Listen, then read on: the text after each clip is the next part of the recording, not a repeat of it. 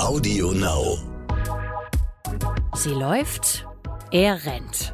Der Laufpodcast des Stern. Mit Alexandra Kraft. Es gilt ähm, in der Ernährungswissenschaft eine zweite Regel, also was schnell geht, ist Quatsch, ist meine erste Regel. Und die zweite Regel ist, alles, was auf Qual und Verzicht aufbaut, funktioniert nicht. Und mit Mike Kleiss. In den 80ern war das irgendwie und in den 90ern war das immer so der Gradmesser. Ja, bei 130 Puls verbrennst du am meisten. Lieber Alex, ich weiß nicht, wie dein Wochenende so gewesen ist, ähm, wie es mit der Esserei war, aber das ist ein Thema, was uns heute beschäftigt, nämlich wie isst man eigentlich vor, während und nach des Sports oder beziehungsweise worauf könnte man achten? Wie sind die Erfahrungen und was ist vielleicht totaler Quatsch? Wie war es bei dir? Hallo erstmal. Guten Morgen oder hallo, guten Tag. also wir nehmen morgens auf, guten Tag. Ähm, bei mir war es entspannt. Es war ein ruhiges ähm, Wochenende mit Sport in der Tat und dann ähm, auch gutem Essen, weil man ja am Wochenende auch Zeit hat, mal zu kochen und anders zu essen vielleicht. Und bewusster auch nochmal zu entscheiden, was man isst. Das finde ich an den Wochenenden immer ganz, ganz interessant. Wie war es bei dir? Ähm, ja, es war sehr, sehr, sehr, sehr gut. Es war vor allen Dingen so, dass ich ja sportlich mal so versucht habe, ein bisschen Abwechslung da reinzukriegen in mein Sportprogramm. Bedeutet ganz konkret ein wenig Fahrrad, ein wenig Laufen und ähm, sogar mal ein bisschen Wandern. Und es ist auch so, dass ich verrückterweise wieder mein Kraftsportprogramm aufgenommen habe. Mit Kurzhanteln übrigens. Und ähm, das merke ich, wenn man das eine halbe Stunde macht, sehr konzentriert, von wirklich, wirklich richtig konzentriert macht. Da gibt es ein paar sehr, sehr geile Programme. Programme. Äh, schlägt auch so ein bisschen auf die Zunge, wie man merkt, wenn man keine Kraft mehr hat. Und, und das war sehr gut. Und ähm, ja, ernährungstechnisch ist es bei mir so, dass ich tatsächlich einfach dir ein wenig mehr folge. Der Zucker ist bei mir sehr stark verschwunden. Und das bedeutet auch sogar in Tees, wo ich normalerweise Agavensirup reinschütte, also das heißt schütte so ein bisschen reingebe, das lasse ich weg. und, ähm, und ja, also insofern war es ein rundes Wochenende, es war ein gesundes Wochenende, es war ernährungstechnisch top, was gar nicht so oft passiert, weil ich auch immer wieder, immer wieder besündige. Also es war gut. Ja, und ich habe ja auch die Besonderheit gehabt, man wird es nicht glauben, ich bin das Wochenende vorher ganz lange gelaufen. Krass, ähm, ja. Erstmal, ich. Und deswegen äh, musste ich auffüllen. Alexandra ja. Kraft, du bist so eine Maschine. Wie viele ja, Kilometer waren es? Es waren fast 60 Kilometer am Ende. Ja, das ist dieser Marsch, wie heißt der? Der, der Megamarsch durch Hamburg. Und dann, ähm, ja. die Idee ist, dass man nicht rennt, sondern läuft. Also ich bin treu unserem Titel, sie läuft, er rennt losgegangen. Gewandert nennen das manch andere, Tracking, wie auch immer und ähm, habe dann 60 Kilometer knapp geschafft. Und ähm, 100 wären das Maximum, maximale Ziel gewesen. Aber ich muss zugeben, es war dann auch eine Kopfsache. Du stehst dann nachts irgendwie um 12 mitten in Hamburg im Naturschutzgebiet irgendwo und fragst dich, mache ich das jetzt noch mal acht Stunden oder ist jetzt auch mal gut?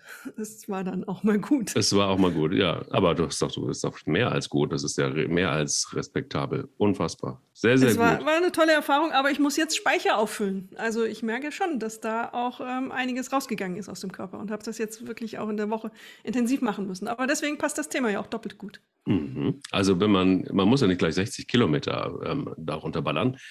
Wie ist es jetzt mit dem Auffüllen? Oder beziehungsweise wie hast du dich vorbereitet? Oder fangen wir anders an. Normalerweise läufst du und rennst nicht, was sehr vernünftig ist in deinem Fall. Und Danke für die Einschränkung. Jetzt komme ich mir richtig alt vor. das hat mit Alter nichts zu tun. Ich, ich kenne auch Menschen, die äh, laufen mit 80 noch. Es gibt aber auch welche, die rennen mit 85 noch. Also insofern, never mind. Also, erzähl kurz, wie ist es bei dir so? Welche Erfahrungen hast du mit dem ja, mit der Vorbereitung, was das Essen angeht, während auch meiner längeren Einheit. Ich glaube, wahrscheinlich ist es ähnlich wie bei mir, dass während des Laufens irgendwie nichts mitgenommen wird, groß. Ähm, und wie ist es hinterher? Also, wie sind so die Erfahrungswerte der Alexandra Kraft? Naja, meine Erfahrungswerte sind, dass äh, die Ernährung natürlich einen großen Einfluss auf deine Leistungsfähigkeit unmittelbar hat. Das spürst du sofort. Also, wenn du ähm, glaubst, jetzt nach irgendwie nachmittags mal laufen zu gehen und hast gerade so ein schönes, fettreiches, ähm, gehaltvolles Mittagessen gehabt und gehst dann los, dann weißt du, dass du Seitenstechen kriegst. Das ist der sofortige äh, Effekt, den du spürst. Und natürlich spürst du auch, dass deine Leistungsfähigkeit nachlässt. Deswegen musst du dich ja auf Läufe auch vorbereiten in deiner Ernährung, bei Ausdauersport ja auch nochmal besonders. weil eben gewisse Speicher angegriffen werden. Und ähm, wenn man auf Ausdauersport schaut, ist ja, sind ja die Kohlenhydrate der Treibstoff für die Muskeln auch. Nun schrecken alle wieder zusammen, was? Kohlenhydrate, ähm, das ist doch das böse Zeug. Ähm, nein, es ist nicht nur, es gibt ja einen Unterschied zwischen ganz einfachen Kohlenhydraten, dem, dem schlechten Zeug und den komplexen. Und die komplexen, komplexen sind die, die wir meinen. Das sind äh, die, die Ballaststoffe nieder, äh, liefern und einen sogenannten niedrigen glykämischen Index haben. Das heißt, sie treiben den Blutzuckerspiegel nach Konsum nicht gleich nach oben. Das machen die billigen, einfachen Dinger, die zum Beispiel in einem Weißbrot sind. Da schießt der Blutzuckerspiegel nach oben und sinkt dann aber auch genauso schnell wieder ab und wir haben Heißhunger. Von denen rede ich nicht. Ich rede von den gehaltvollen, wertvollen, mit denen der Körper sich beschäftigen muss, um sie zu verarbeiten.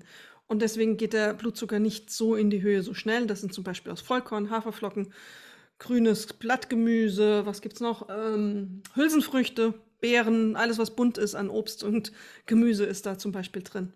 Und das ähm, ist dein Treibstoff fürs Laufen, für deinen Ausdauersport. Und ähm, das sorgt auch dafür, dass du wenn du das ein bisschen in den Tagen davor konsumierst, einfach ähm, die Speicher voll machst. Auch am Morgen vor einem Lauf ähm, ist das eine hervorragende Idee, sich darauf zu konzentrieren. So meine Erfahrung und so auch die Wissenschaft. Was manchmal ja ganz gut ist, wenn beides Hand in Hand geht. So auch die Wissenschaft, guck mal, interessant. Die Wissenschaft ist halt einfach auch ein verrücktes Ding. Vor allen Dingen, weil sie ja nicht auf jeden zutrifft. Also es gibt ja auch wieder so Dinge, ich glaube, ähm, nichts, oder korrigiere mich, vielleicht sagt die Wissenschaftler auch wieder was anderes, aber nichts ist so ja, individuell wie die Ernährung und wie Körper, die auf Ernährung auch reagieren. Also ich glaube, es gibt mit Sicherheit so Gleichungen, die werden wahrscheinlich, die Abläufe, die chemischen im Körper sind relativ ähnlich. Aber wie verwertet der Körper was und, und, und was kann man dafür tun und, und, und wie? Das sind, glaube ich, so die entscheidenden Fragen, die auch immer wieder, ja, die man sich auch wieder selber stellen muss. Es gibt ja auch Menschen, die vertragen gewisse Lebensmittel überhaupt gar nicht. Ähm, insofern brauchst du dann entweder einen Ersatz oder aber du kommst auch mit Kohlehydraten gar nicht so richtig gut klar oder auch mit Fetten oder wie auch immer. Ähm, bei mir ist es so, dass je weniger Fett ich esse tatsächlich, äh, desto wohler fühle ich mich. Ähm, ich bin kein guter Fettverwerter und ich brauche auch vor dem Laufen nichts essen. Also bei mir ist es so ein typischer, ja, weiß ich nicht, äh, ich laufe gerne nüchtern, weil ich dann einfach mich auch freier fühle. Ähm, in der Regel ist es so, dass ich abends aber auch okay gegessen habe. So, ne? Also, dass ich jetzt irgendwie nicht morgens ähm, ja, da, da, da sitze und irgendwie denke im Wald, Mist, hättest du mal irgendwie doch noch ein paar Nudeln mehr gegessen. Sondern das tut mir also gut, nüchtern zu laufen. Das ist für mich das Allerwichtigste. Ich merke sofort, also trinken, klar, ist immer drin, muss auch immer drin sein. Und das ähm, jetzt in dieser Jahreszeit ist es immer Tee und auch warm oder heiß und äh, davon viel. Und wenn man da mal pipi muss, dann kann man ja ganz gut auch nochmal abbiegen, wenn es denn sein muss. Aber wichtig ist, viel trinken morgens und weil ich eben gerne morgens laufe. Und nichts zu essen finde ich wunderbar, weil man fühlt sich wirklich sehr rein, clean, wie auch immer. Vielleicht ist es auch eine Kopfsache und etwas, was ich mir angewöhnt habe.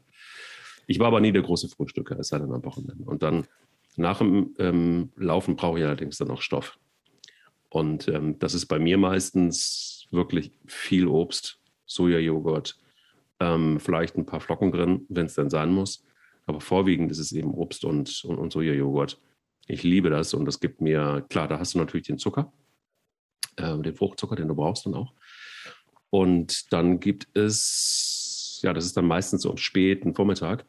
Mittags äh, ist es bei mir tatsächlich wirklich so, dass ich dann auch was brauche. Also viel Protein. Dann gibt es Eier und Fleisch und solche Sachen. Und abends versuche ich ja, wenn überhaupt, leicht Kohlenhydrate zu essen, gute Kohlenhydrate zu essen. Das heißt, wenn es Nudeln gibt, dann gibt es Vollkornnudeln bei mir. Also alles, was aus äh, Weißmehl ist, ist bei mir raus. Ähm, ich brauche gute Kohlenhydrate, ich brauche ein paar gute Fette in Maßen und ich brauche dann auch wieder Protein. Dann habe ich. Du hast, ja. ja. Du hast jetzt ein paar Punkte angesprochen. Ähm, du hast begonnen mit individuell. Das ist absolut richtig. Äh, Ernährung und die Reaktion des Körpers ist eine sehr individuelle Geschichte. Das beginnt schon darauf, dass Körper ganz unterschiedlich zum Beispiel auf Kohlenhydrate re äh, reagieren.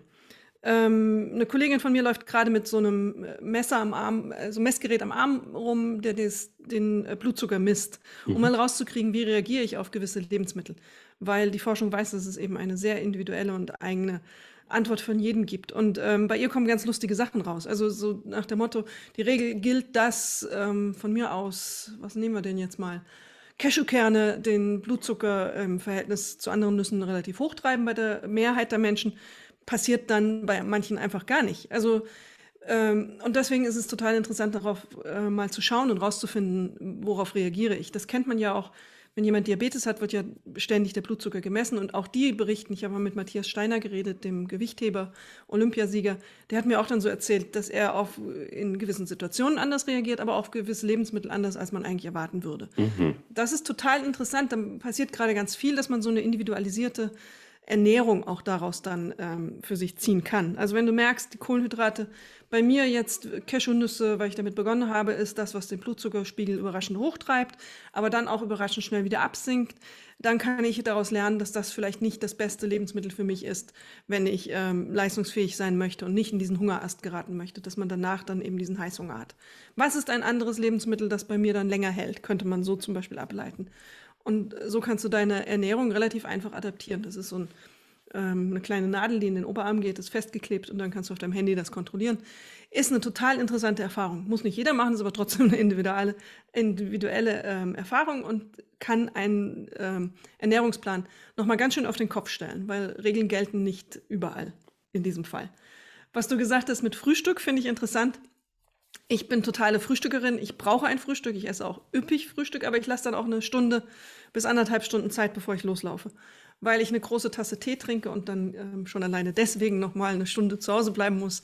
Sonst muss ich ständig ins Gebüsch. Das finde ich doof.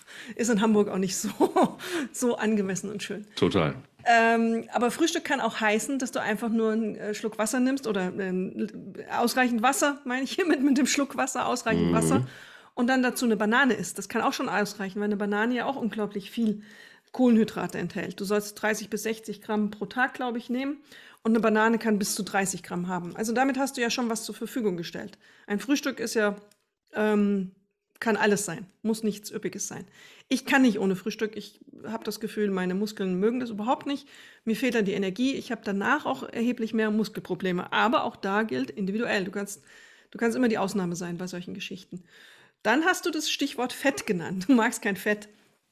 Da ähm, möchte ich einhaken, weil man dazu lange Zeit ähm, in den 80er Jahren man, hat man Fett verdammt und hat gesagt, Fett ist das Schlechteste, was wir essen können. Wir sind umgewandelt und umge äh, umerzogen worden auf eine fettarme Ernährung, die hauptsächlich eben auf Kohlenhydrate gesetzt hat aber eben nicht auf, nur auf komplexe Kohlenhydrate, sondern eben auch auf diese billigen, einfachen, schnell ja. verwertbaren, wie zum Beispiel in dem Weizenbrot. Weizenbrot wird verwertet im Körper, das ist wie wenn du, das ist eine Süßigkeit. Das geht ganz schnell, ähm, wird schnell abgebaut und du hast ganz schnell wieder Hunger. Ja. Ähm, das wurde eben in unsere Ernährung eingeführt. Wir über, konsumieren übermäßig viel Kohlenhydrate im Verhältnis und haben die Fette rausgenommen. Nun, Fette per se ist so eine Aussage, was ist eigentlich Fett? Es gibt ähm, das fiese Fett, was in der Salami ist, auf deiner schlechten Pizza, die du im Backofen tiefgefroren ähm, reingeworfen hast. Das ist nun mieses Fett. Dann gibt es aber auch einfach gesunde Fette. Das sind Leinöle, Olivenöle und solche Sachen. Oder eine Avocado hat auch Fett, aber das ist ein gesundes Fett. Also so, ähm, auch da muss man gucken, was meine ich mit Fett? Ähm, wie der Schweinebraten hat natürlich ein total ungesundes Fett. Das ähm, wirst du merken und das wird negativ sich aus, auswirken auf deine Leistung. Das Fett aus der Avocado ist wieder was anderes. Ja, ist es. Nee, also warte, ich glaube, vielleicht auch ein bisschen missverständlich gewesen. Wenn ich fette Dinge esse, dann fühle ich mich nicht so richtig wohl. Das wollte ich damit sagen. Okay. Also nicht unbedingt, dass ich, dass ich Fette verbanne aus meiner Ernährung. Im Gegenteil. Also zum Beispiel ähm, Karotten. Ne? Also ich meine, das ist mittlerweile auch nichts Neues mehr. Für viele vielleicht aber auch doch. Ja. Dass gerade Karotten ähm, tatsächlich, du brauchst Fett, um die Vitamine überhaupt aufnehmen zu können, also damit die gespalten werden. Und ähm, du kannst Karotten essen bis nach Bagdad, aber es bringt dir gar nichts, wenn du dazu nicht etwas Fett dazu tust. Also das heißt, da ist das auch der Grund, warum, ähm, kennt ihr vielleicht einfach auch aus ähm, Fitnessstudios oder wie auch immer, dass man, wenn man so einen Karotten-Apfel-Smoothie ähm, bekommt, dass die dann einen Schuss Olivenöl noch mit reinmachen, was total Sinn macht. Genau da ist nämlich auch der Punkt. Also das, was du ansprichst, nämlich gesunde Fette aufzunehmen, da wo es Sinn macht, finde ich tatsächlich total auch wichtig. Nur ich brauche es wirklich in Maßen, weil sonst geht es mir einfach nicht gut. Also ich merke, ich reagiere da genauso übrigens, wie du hast es angesprochen, auf Cashewkerne.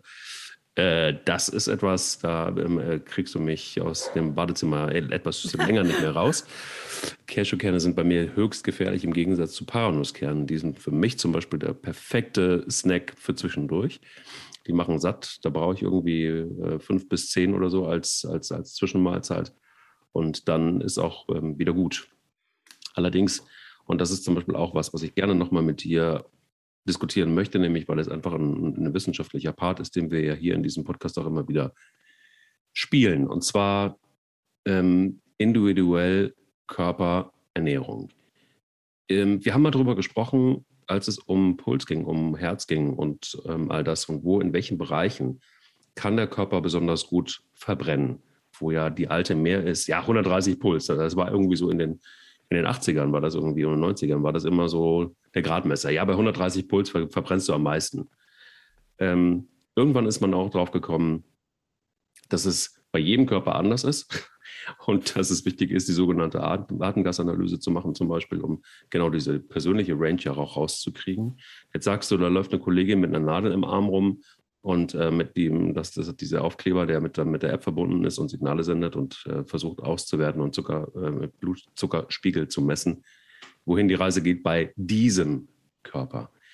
Ist es ratsam, vielleicht tatsächlich wirklich mal einfach mal komplett rauszufinden für sich selber, weil man ja einfach auch so dieses, die, die Pauschalisierung, ich weiß nicht, wie es dir geht, die Pauschalisierung von Wissen finde ich immer brutal nervig, weil das sieht man natürlich auch immer in den Zeilen überall. Ähm, jetzt Kohlenhydrate sind raus, äh, dann äh, zwei Jahre später sind es die Fette. Also so dieses Allgemeingültige. Wie kriegen wir das in den Griff? Dass man das eben vielleicht nicht mehr alles über einen Kamm schert. Das ist ähm, aufwendig. Vor allem, das ist das Problem. Absolut. Also, äh, wenn du die Kollegin hast, die eben mit dieser App rumläuft, dann ist das aufwendig. Das musst du ja auch interpretieren und verstehen und umsetzen, was das bedeutet. Und da brauchst du Zeit und da brauchst du Wissen. Das kannst du nicht einfach mal so ähm, dir aneignen. Da brauchst du medizinische Begleitung im Zweifelsfall. Und ähm, ja, unser Körper ist ein sehr individuelles Gebilde und reagiert eben entsprechend. Äh, wir, was wir geben können, sind Richtwerte. Ungefähr, wo könnte die Wahrheit liegen. In der Ernährung ist es aber nichtsdestotrotz noch mal eine Nummer schwerer, weil wir keine hundertprozentig äh, gute Wissenschaft in diesem Fall so haben. Mm, wir haben aus zwei, das aus zweierlei Gründen nicht. Also ähm, Einmal hat die Industrie ein ganz, ganz großes Interesse, uns Dinge zu verkaufen und bezahlt eben auch für Studien. Wenn man mal schaut, man ist überrascht, wie viele wie viel Studien gesponsert werden von großen Ernährungsunternehmen, großen Lobbyverbänden etc. Es gab vor kurzem in den USA eine große Studie, dass Fleisch dann doch nicht so schlecht sei, man könne ganz viel essen und sondern sogar sehr gut sei für ähm, die Ernährung und das Leben danach. Und ähm, wenn man dann genau hinschaute, war es gesponsert von einem großen Fleischhersteller. Also unabhängige Ergebnisse ist da ein bisschen äh, nicht zu erkennen, würde ich jetzt mal sagen, ganz, ja. ganz schlicht gesagt. Und die zweite Ebene, das hat mir ein Ernährungswissenschaftler kürzlich sehr eindrücklich erklärt, dass wir Ernährung ja nicht im luftleeren Raum sehen können. Es passieren ja noch ganz viele andere Dinge. Wenn wir sagen, Leute, die ähm, sich vegetarisch ernähren, sind äh, in der Lebenserwartung besser, ähm, sie haben eine niedrigere Sterberate in einem gewissen Alter, dann kommen da ganz viele andere Dinge mit rein. Du hast also, ähm, die schauen zwar auf die Ernährung, aber wie ist das eigentlich? Ein vegan, vegetarischer ernährender Mensch, geht der auch noch ähm, laufen mehr? Raucht der nicht, weil er ein bewusstes, er oder sie ein bewusstes, gesundes Leben führen wollen? Diese Daten laufen dann nicht rein in die Auswertung der, der ähm, Studie. Am Ende steht einfach, der Vegetarier lebt länger. Aber dass der Vegetarier vielleicht insgesamt einen gesünderen Lebensstil pflegt, der dazu führt, dass er länger lebt, ähm, wird nicht betrachtet, sondern es muss die Ernährung sein. Das ist dann die Annahme. Und ähm, es wäre schwierig, Studien durchzuführen, die isoliert dich ähm, dann auch alle auf die gleiche Ebene stellen. Du kannst nicht, wenn du 10.000 Menschen hast, die ähm, isolieren und nur das, denselben Lebensstil, dieselben Einflüsse, äh, dieselben Lebensgegebenheiten. Das sind ja auch manchmal äußere Einflüsse, wie zum Beispiel lebst du in der Stadt, lebst du auf dem Land, Feinstaube äh, an der Straße etc. Das kommt ja alles mit rein. Und das wird einfach mal per se so subsumiert und dann gibt es ein Ergebnis. Deswegen ist Ernährungsforschung schwierig. Ähm, was wir können im Augenblick sind so Richtungen vorgeben. Wir sehen aber auch eben Tendenzen. Wie ich ja eben sagte, das mit den Kohlehydraten, dem Ersetzen von Fetten durch Kohlenhydrate hat nicht dazu geführt, dass die Menschheit dünner geworden ist. Im Gegenteil. Die epidemische ähm, Verbreitung von Übergewicht sehen wir ja alle. Wir brauchen nur mal eine Stunde auf die Straße zu gehen. Wie die Mehrheit der Deutschen ist zu dick. Ähm, trotz der Tatsache, dass uns erzählt wurde, wir wollen Fette aus dem Leben rausnehmen. Also muss man doch mal überlegen, dass die Ernährung, die wir haben, nicht dazu geführt haben, dass wir besser wurden, die Empfehlungen. Und ähm, dann passt vielleicht ein Dominosteinchen zum anderen. Aber alles andere ist super, super aufwendig. Was ich noch sagen wollte, du hast Paranüsse gesagt. Zehn Stück am Tag? Nein, nicht Paranüsse. am Tag. Nein, nein, nein, okay. nein nicht am nee, Tag. Das habe ich schon. Nein, nein. Schnappatmung gehabt wegen ähm, Radium. Die sind ja ein bisschen radioaktiv, ähm, verkürzt gesagt. Da soll man nicht ganz so viele essen. Sind super gesund in, im Grunde, aber ähm, sind relativ hoch ähm, mit Radium belastet. Wie kommt das? Durch die Art des Wachsens. Ähm, das ist einfach, man, ja. ähm, wie soll man das erklären? Also man mal. sollte ein bis zwei pro Tag ungefähr. Vielleicht Hä? auch drei. Ja. Okay. Äh, mh, hm, okay, gut. Ich habe äh, vor kurzem das große Blutbild machen lassen. Die Entzündungswerte im Körper sind in Ordnung. Also ähm, äh, bisher haben die Paranüsse nichts angerichtet. Nichts, nichts passiert. Ganz gut. Wichtig finde ich aber in dem Zusammenhang, wenn wir von der Ernährung sprechen. Ich meine, du wirst bestimmt oft darauf angesprochen, ich auch. So, was ist denn jetzt die richtige Ernährung eigentlich? Oder wie hast du es gemacht? Oder keine Ahnung. Es ist ja manchmal einfach auch, viele Menschen wollen abnehmen, ist so. Ähm, darauf werde ich zumindest ganz oft angesprochen. Wir haben dieses Thema im Podcast auch schon ein paar Mal gehabt. Ich finde es wahnsinnig schwierig, diese Leitplanken zu, zu setzen. Und ich finde es einfach auch zu platt zu sagen, naja, du musst einfach mehr Kalorien verbrennen, als du isst. Ähm, finde ich einfach auch schon wieder, das ist mir zu kurz gedacht, das, das, das schaffe ich auch nicht mehr, irgendwie so einen Tipp zu geben. Ähm, ich finde aber auch auf der anderen Seite ist schwierig, dass wenn du dich jetzt einfach mal in diesem Internet so ein bisschen erkundest, dass dann hangelst du dich von einer Zeile zur nächsten. Das ist gesund, jenes ist gesund. Tu das für deinen Körper und du äh, erreichst in sechs Monaten deine Strandfigur und achten Sie darauf und achten Sie hierauf. So, ich finde es wahnsinnig schwierig, wenn jemand wirklich nach langer Zeit vielleicht versucht hat, mal wieder in den Sport zu kommen, vielleicht auch verrückterweise ins Laufen zu kommen und dann noch die, Ernähr die richtige Ernährung zu finden. Ich finde, diese Leitplanken sind einfach auch total schwierig zu setzen oder zu geben, weil einfach auch das Internet voll ist von Tipps. Und ich, also wir sitzen ja, glaube ich, beide manchmal da und denken so, oh Gott, why? Irgendwie so, warum schreiben diese Menschen das, was sie da gerade schreiben? Jetzt hast du es kurz angerissen nämlich die Industrie, die ganz oft einfach auch ihre Finger damit im Spiel hat. Wie komme ich denn raus aus diesem Dilemma? Also wie kann ich denn für mich entscheiden, ähm, was ist gut, was ist nicht gut? Und, und, und wo ist so diese Neutralität gegeben, die vielleicht, du hast es gerade eben ja aber auch gesagt, dass die Wissenschaft da teilweise vielleicht auch noch nicht so gut ist wie in anderen Bereichen.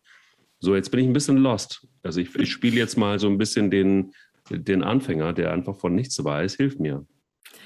Naja, das ist, ähm, meine Faustregel ist erstmal alles, was schnell ist, geht, ist Quatsch. Was im Ernährungsbereich schnell gehen soll, schnelles Abnehmen, schnelle Strandfigur, schneller Sixpack, was auch immer. Das ist erstmal per se Quatsch. Da muss man schon, ähm, das ist so die erste Regel, die für mich gilt. Dann muss man, ähm, wie bei allem, schauen, was ist meine Quelle. Also ähm, da ist, äh, ist relativ einfach natürlich, wir wissen es auch und wir sehen es ja auch, Ernährungsthemen sind äh, von Interesse, eben weil die Mehrheit auch das Problem hat. Und 70, man sagt, 70 Prozent aller Zivilisationskrankheiten, die wir so mit uns rumschleppen in den Industrienationen, sind verursacht durch die falsche Ernährung. Also ist ein Interesse da, das zu ändern. Weil wenn man zum Arzt geht und sagt, hier, ähm, ich habe Übergewicht oder ich habe ähm, Gicht oder was auch immer da alles so kommt, meine Blutgefäße sind nicht so, wie sie sein sollten, heißt es ja in der Regel erstmal, ja, achten Sie mal auf Ihre Ernährung. Mhm. Ähm, dann steht man vor diesem großen Berg, den du ja gerade beschrieben hast. Dann gab es lange dieses Kaloriendogma, was du sagtest, äh, man muss mehr verbrennen, als man reingibt. Das, da ist man zum Glück mittlerweile auch ein bisschen abgekommen oder ganz abgekommen von, weil man die Leute damit nur gequält hat und gesehen hat, das bringt nichts. Es gilt ähm, in der Ernährungswissenschaft eine zweite Regel, also was schnell äh, geht, ist Quatsch, ist meine erste Regel. Und die zweite Regel ist, alles, was auf Qual und Verzicht aufbaut, funktioniert nicht. Das weiß man aus der Statistik. Das Ergebnis aller Diäten ist ähm, in der großen, großen Mehrheit ähm, vernichtend. Die Mehrheit der Leute sind nach Monaten danach wieder dick wie vorher und manche sogar dicker als vorher. das hat damit zu tun, dass Ernährung eine sehr, sehr komplexe Sache ist. Ernährung ist Lernen. Das beginnt im Mutterleib. Ähm, das Kind nimmt Geschmäcker auf. Was die Mutter isst, das nimmt das Kind über die Nabelschnur im Grunde auf. Damit beginnt eine gewisse Prägung. Und wächst du in einer Familie auf, in der Cornflakes, Limonade und ähm, Süßigkeiten Standard sind, dann wird es dir schwerfallen, als Erwachsene davon loszukommen. Also das ist eine sehr frühe Prägung, die da stattfindet und das passiert im Gehirn. Das Gehirn äh, steht zum Beispiel mit dir vor der Eisdiele und du denkst, du bist Herrin deines Willens und ähm, kannst jetzt entscheiden, welche Sorte will ich. Nee, das hat das Gehirn schon längst gemacht, weil es antizipiert aus früheren Erfahrungen. Das ist meine Lieblingseissorte. Also du siehst, das ist sehr, sehr komplex, ähm, Ernährung. Und dann kommt noch das Mikrobiom, also diese ganzen kleinen Bakterien, diese ganzen Scheißerle, die auf uns leben, diese zwei Kilo, über die wir ja auch schon gesprochen haben. Mhm. Die reden ja auch noch ein Wort mit. Die Balance und Imbalance und, und solche Dinge. Ähm, schwierig ist, sich aus dem Internet ähm, jetzt die Anleitung zu holen. Das ist ja ähnlich wie Dr. Google, funktioniert ja auch nicht. Bei Gesundheitsthemen ist ja auch, da bist du ja danach immer völlig äh, aufgeregt und weißt noch weniger. Ähm, und so ist es auch bei der Ernährung. Ich glaube, das Vernünftigste ist, wenn man, ähm, wenn man wirklich ein Problem hat und wirklich abnehmen möchte, sich ähm, eine verlässliche Quelle zu suchen. Das ist zum Beispiel ein Ernährungsmediziner. Ernährungsberater sollten das auch sein, die so ein bisschen niederschwelliger vielleicht von als ein Ernährungsmediziner. Man muss mit seinem Arzt oder seiner Ärztin in den Austausch kommen, wenn man wirklich ein Problem sieht. Äh, eine Entwicklung, eine krankhafte Entwicklung im Blutbild, ein Gewichtsproblem.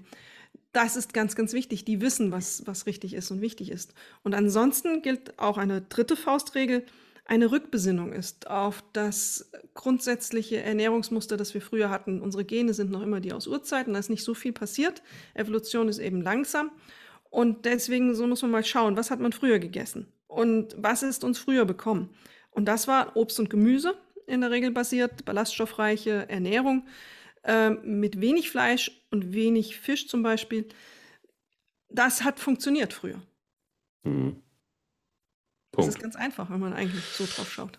Ja, aber auch das ist zum das Beispiel. Ist kompliziert. Ja, naja, es ist ja gar nicht so kompliziert. Also ich denke manchmal genauso wie du, und das ist schön, dass du es auch gerade eben nochmal beschrieben hast von Seiten der Wissenschaft, nämlich das Besinnen auf die Basis macht ganz schön viel aus, finde ich. Also jeder, der das ja. mal probiert hat, wird feststellen, dass das ja also, dass es nicht nur gut tut, sondern dass es letztendlich auch was mit dem Gewicht macht, mit der entsprechenden Bewegung. Und da sind wir ja letztendlich einfach auch, ich, ich schließe auch gleich wieder die Lücke zum Laufen.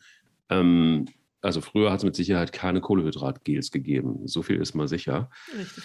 Und ähm, die Frage ist, braucht man es oder braucht man es nicht? Ähm, oder ist das auch wieder eine Marketingblase, in der man dann irgendwann auch als Läufer steckt? Ich finde es faszinierend, wenn man die Möglichkeit hat, eben oder sich sie sucht, auf dem Land einzukaufen oder zu gucken, wie ernähren sich da die Menschen.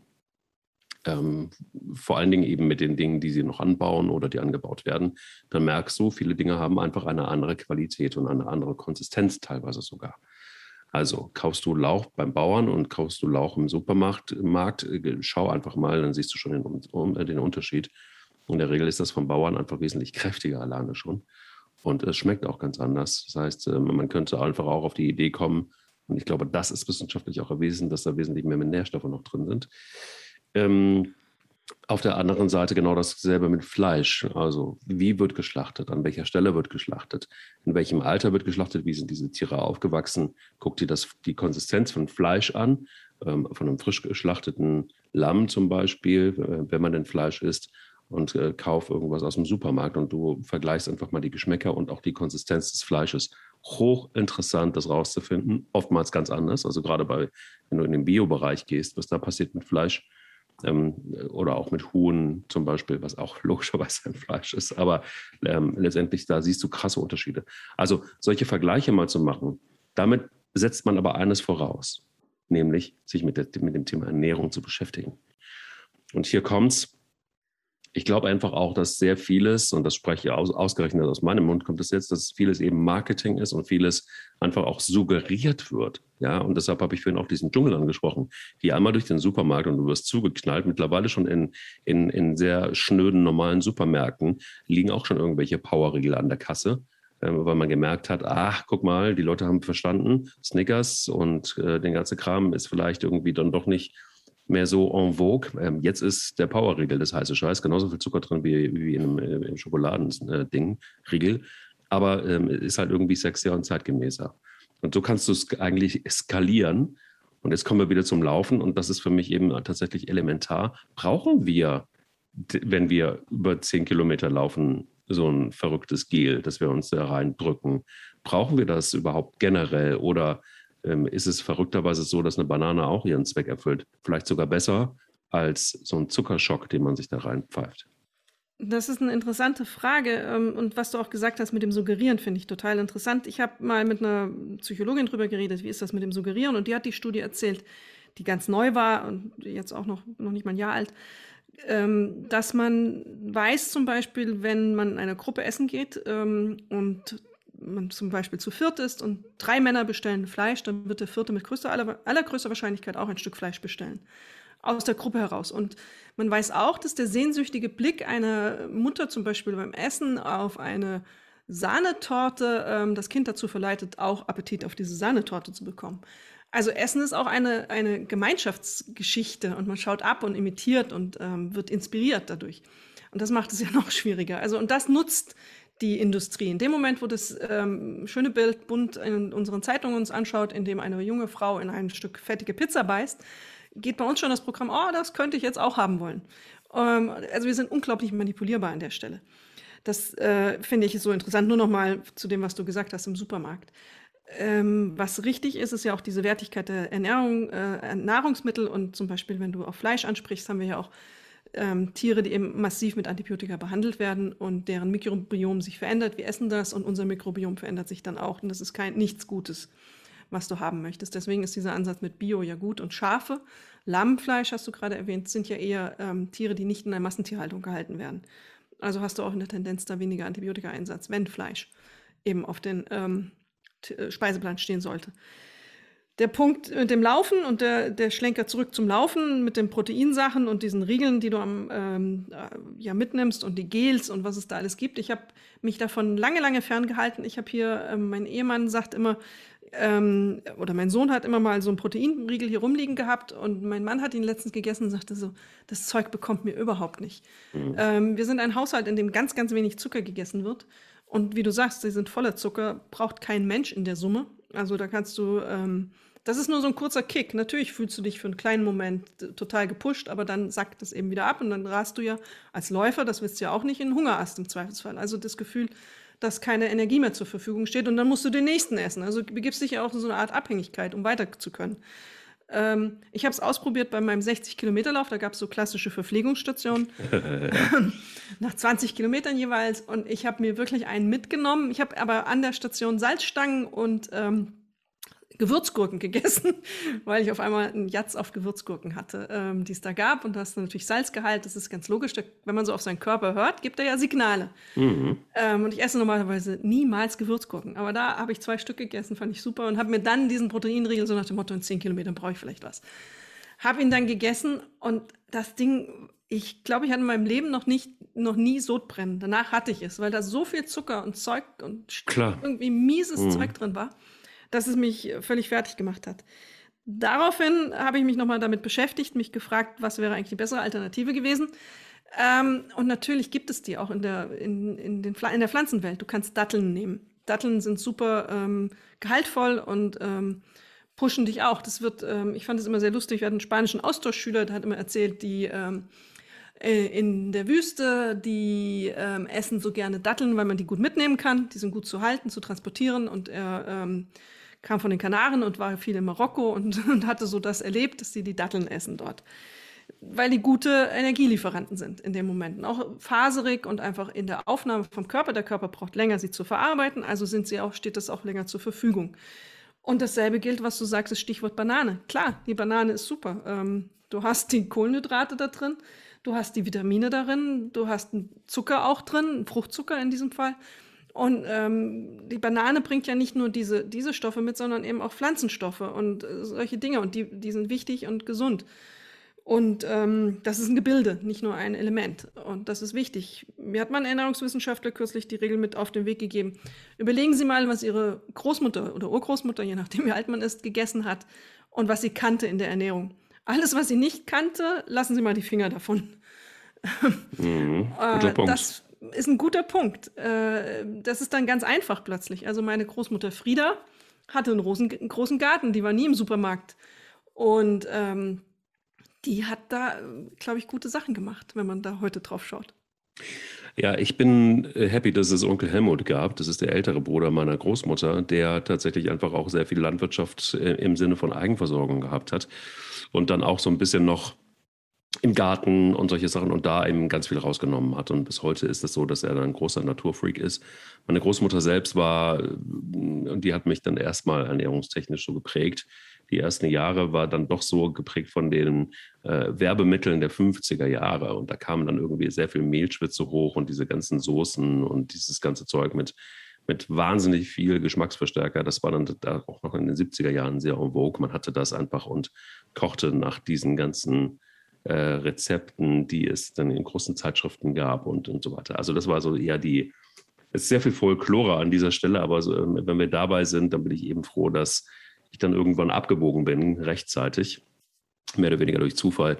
Und mein Vater einfach jemand ist bis heute, der wahnsinnig gesund kochte, der damals irgendwie auch in den 80er Jahren ähm, super schräg angeguckt wurde, weil er ähm, dann mit meiner Stiefmutter zusammen jeden, ungefähr jeden Bio, ähm, ähm, jedes Biogeschäft umgekrempelt hat, das es gab, was damals irgendwie so abgestempelt wurde als, ja, weiß ich nicht, kennst du bestimmt auch noch so, das waren so die Müslifresser. Ähm, das war so die Joschka Fischer-Fraktion, die dann irgendwie völlig abgespaced ähm, Energiebällchen gefressen hat und sonst nichts mehr getan hat den ganzen Tag über. Also es waren so Schubladendenken auf und zu, was heute, man kann sich das heute gar nicht mehr vorstellen, dass, es- dass es sowas mal gab, weil Bio ja heute auch wirklich der heiße Scheiß ist und wahnsinnig teuer verkauft wird. Und solche Sachen wie vegan, vegetarisch und so weiter, das äh, habe ich damals schon irgendwie komplett aufgesogen. Also das war bei uns irgendwie immer äh, voll klar.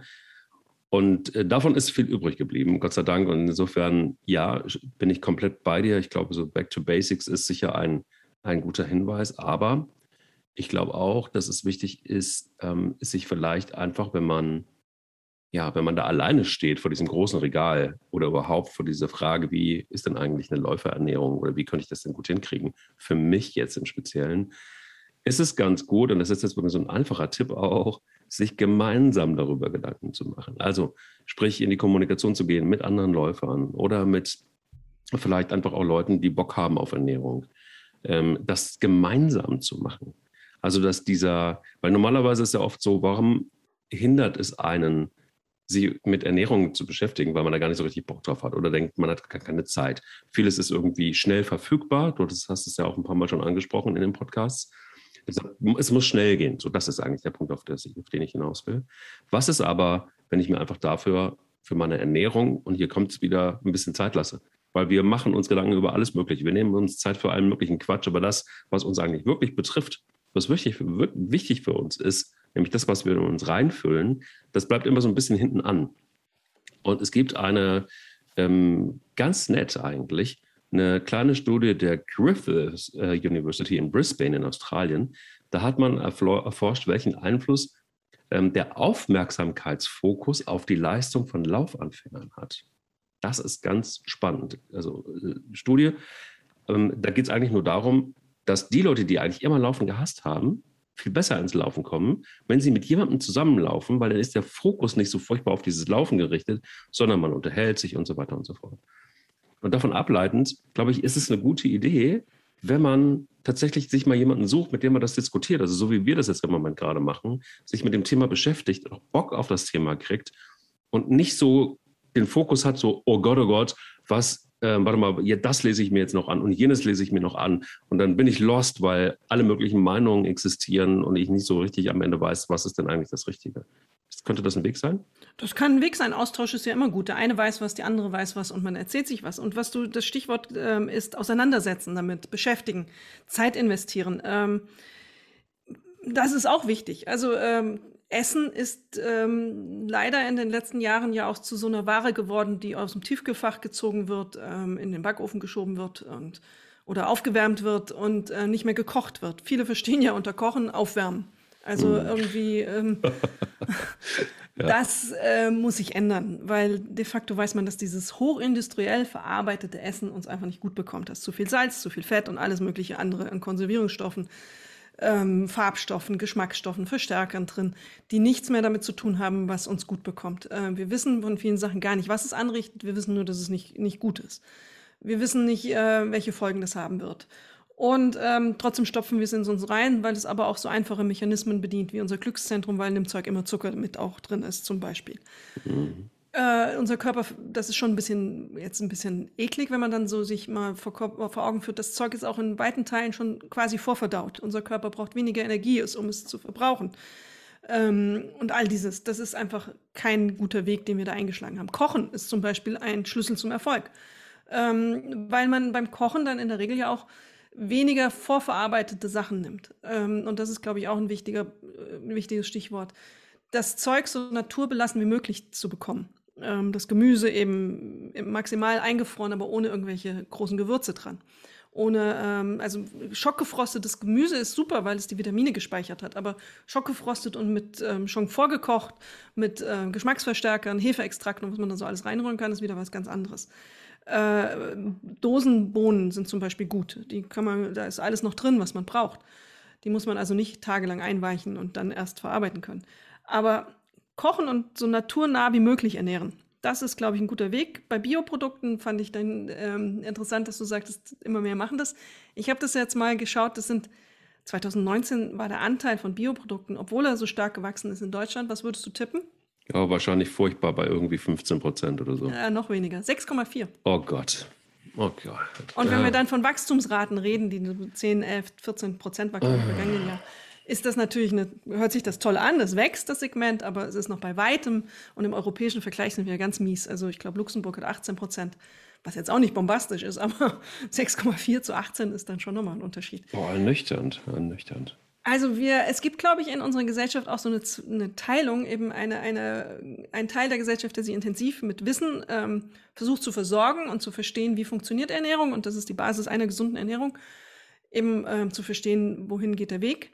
Und solchen, die einfach konsumieren. Und ähm, da muss man noch ganz, ganz viel Bewusstsein äh, wecken, glaube ich. Und das ist auch eine Hilflosigkeit. Also ich habe ganz viele ähm, Menschen kennengelernt, die auch mit Gewichtsproblemen für Geschichten recherchiert und darüber geschrieben, die einfach nicht wussten, wie es geht und die dann vor dem Übermaß der Informationen, die auf sie einprasselte, natürlich auch Schwierigkeiten hatten zu sortieren. Was sind verlässliche Quellen, was sind schlechte Quellen? Ähm, da fehlt Anleitung, da sind auch die Krankenkassen, glaube ich, noch gefordert, viel mehr verlässliche, verlässliche Quellen zu liefern und verlässliches Wissen zu vermitteln. Äh, Erziehung auch in Schulen, vielleicht auch Kindergärten, keine Ahnung, da muss man vielleicht ganz, ganz früh ansetzen mit. Ähm, da ist noch eine riesige Lücke und für Läufer gilt das auch. Und ähm, natürlich ist es einfacher, diesen, diesen Riegel in die Tasche, gefühlt einfacher, diesen Riegel in die Tasche zu packen und man denkt, naja, da ist ja schon alles drin, da muss ich nicht drüber nachdenken, was ich jetzt mitnehme. Aber man kann die Dattel genauso, wenn man das möchte, in eine Plastiktüte packen und in seinen Laufgürtel nehmen. Man muss es nur wissen. Und man muss zum Beispiel auch wissen, dass jetzt ein Beispiel schwarze Johannisbeere unglaublich viele sekundäre Pflanzenstoffe enthält, die entzündungshemmend sind und damit regenerativ für einen Läufer und eine Läuferin super sind. Zum Beispiel, das muss man wissen. Und dann muss man einen Laden haben, wo man das kaufen kann. Und das ist ein bisschen anstrengend. Und da sind wir wieder im Punkt, muss ich wieder mehr Zeit nehmen und damit auseinandersetzen. Gibt zum Beispiel einfach andere Länder, andere Sitten, die haben das teilweise so ein bisschen besser verstanden, habe ich manchmal den Eindruck. Wer jemals von euch den Two Oceans Marathon laufen möchte in äh, Kapstadt, das sind äh, geschmeidige 56 Kilometer, das ist also ein Ultra und kein normaler Marathon, wird erleben, dass in dem Moment, äh, wo man bei Chapin's Peak runterkommt, das ist irgendwie so bei Kilometer, boah, schlag mich tot, paar 30, ähm, da in den Townships, da stehen Kinder mit ähm, gekochten Kartoffeln an der, an der Straße. Ja. Und ähm, das muss man vielleicht einfach auch, also wenn man das mag, sollte, also übt das vielleicht vorher, wenn ihr lauft und wenn ihr viel und weit lauft, ähm, eine Kartoffel mal zwischendurch. Also man muss es auch, man muss es, also jetzt natürlich, das sind jetzt keine Riesenkartoffeln, ne? das sind so die kleinen, weil sonst wird es ja total wahnsinnig.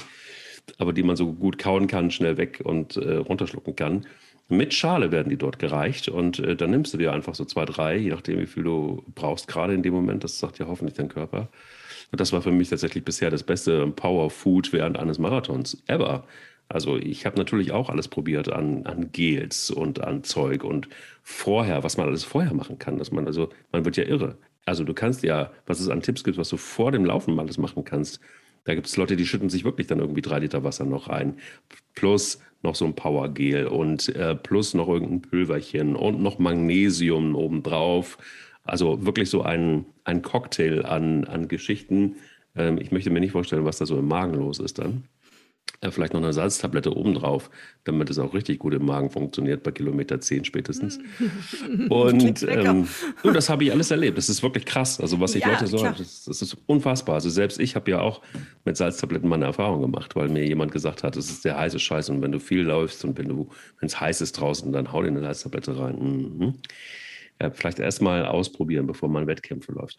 Dann aber auch während des Laufs. Also braucht, man braucht, Leute wirklich, man braucht es nicht. Man braucht für einen 10 Kilometer Lauf keine Batterie an Wasserflaschen und an Powergels und so weiter. Das braucht man nicht. Der Körper schafft das. Wirklich. Vertraut mir. Ab, eine, ab einer bis anderthalb Stunden würde man dann anfangen, irgendwas mitzunehmen. Eine Dattel in meinem Fall. Ja, äh, zum Beispiel. Zum Beispiel. Also, Aber wie du sagst, man kann ja die Speicher auch auffüllen. Man sollte vorher ausreichend trinken. Man sollte vorher dafür sorgen, Kohlenhydrate vielleicht am Vorabend, wie du es ja machst, auch eben aufgenommen zu haben. Und weil du Kartoffel sagtest, möchte ich noch einen, bevor ich es vergesse. Süßkartoffeln ist ja auch ein Stichwort. Kat ähm, Süßkartoffeln sind zum Beispiel für Sportlerinnen und Läuferinnen und Läufer großartig. Die enthalten Natrium, Kalium, Magnesium, Vitamin C, Vitamin B-Komplexe, alles, was du haben möchtest. Alles, was du, ähm, also super zum Beispiel. Ja, wobei da ähm, äh, Wissenschaftsredakteurin Alexandra Kraft kann ich dir sagen, dass die normale schnöde Kartoffel fast immer mehr Nährstoffe hat als eine Süßkartoffel. Ganz wichtig. Das ist richtig. Das ist richtig, aber die Süßkartoffel bringt mehr mit, also mehr verschiedene Stoffe noch ähm, in der Gesamtheit als eine Kartoffel. Ja, Weil vor allem Vitamine ist es äh, besser. Ja? Ja. Oh, okay. Believe me, glaub mir. Okay, also ich habe es genau das Gegenteil, aber von, auch von einer, also naja, egal. However, esst Kartoffeln, das ist auf jeden Fall eine gute Idee.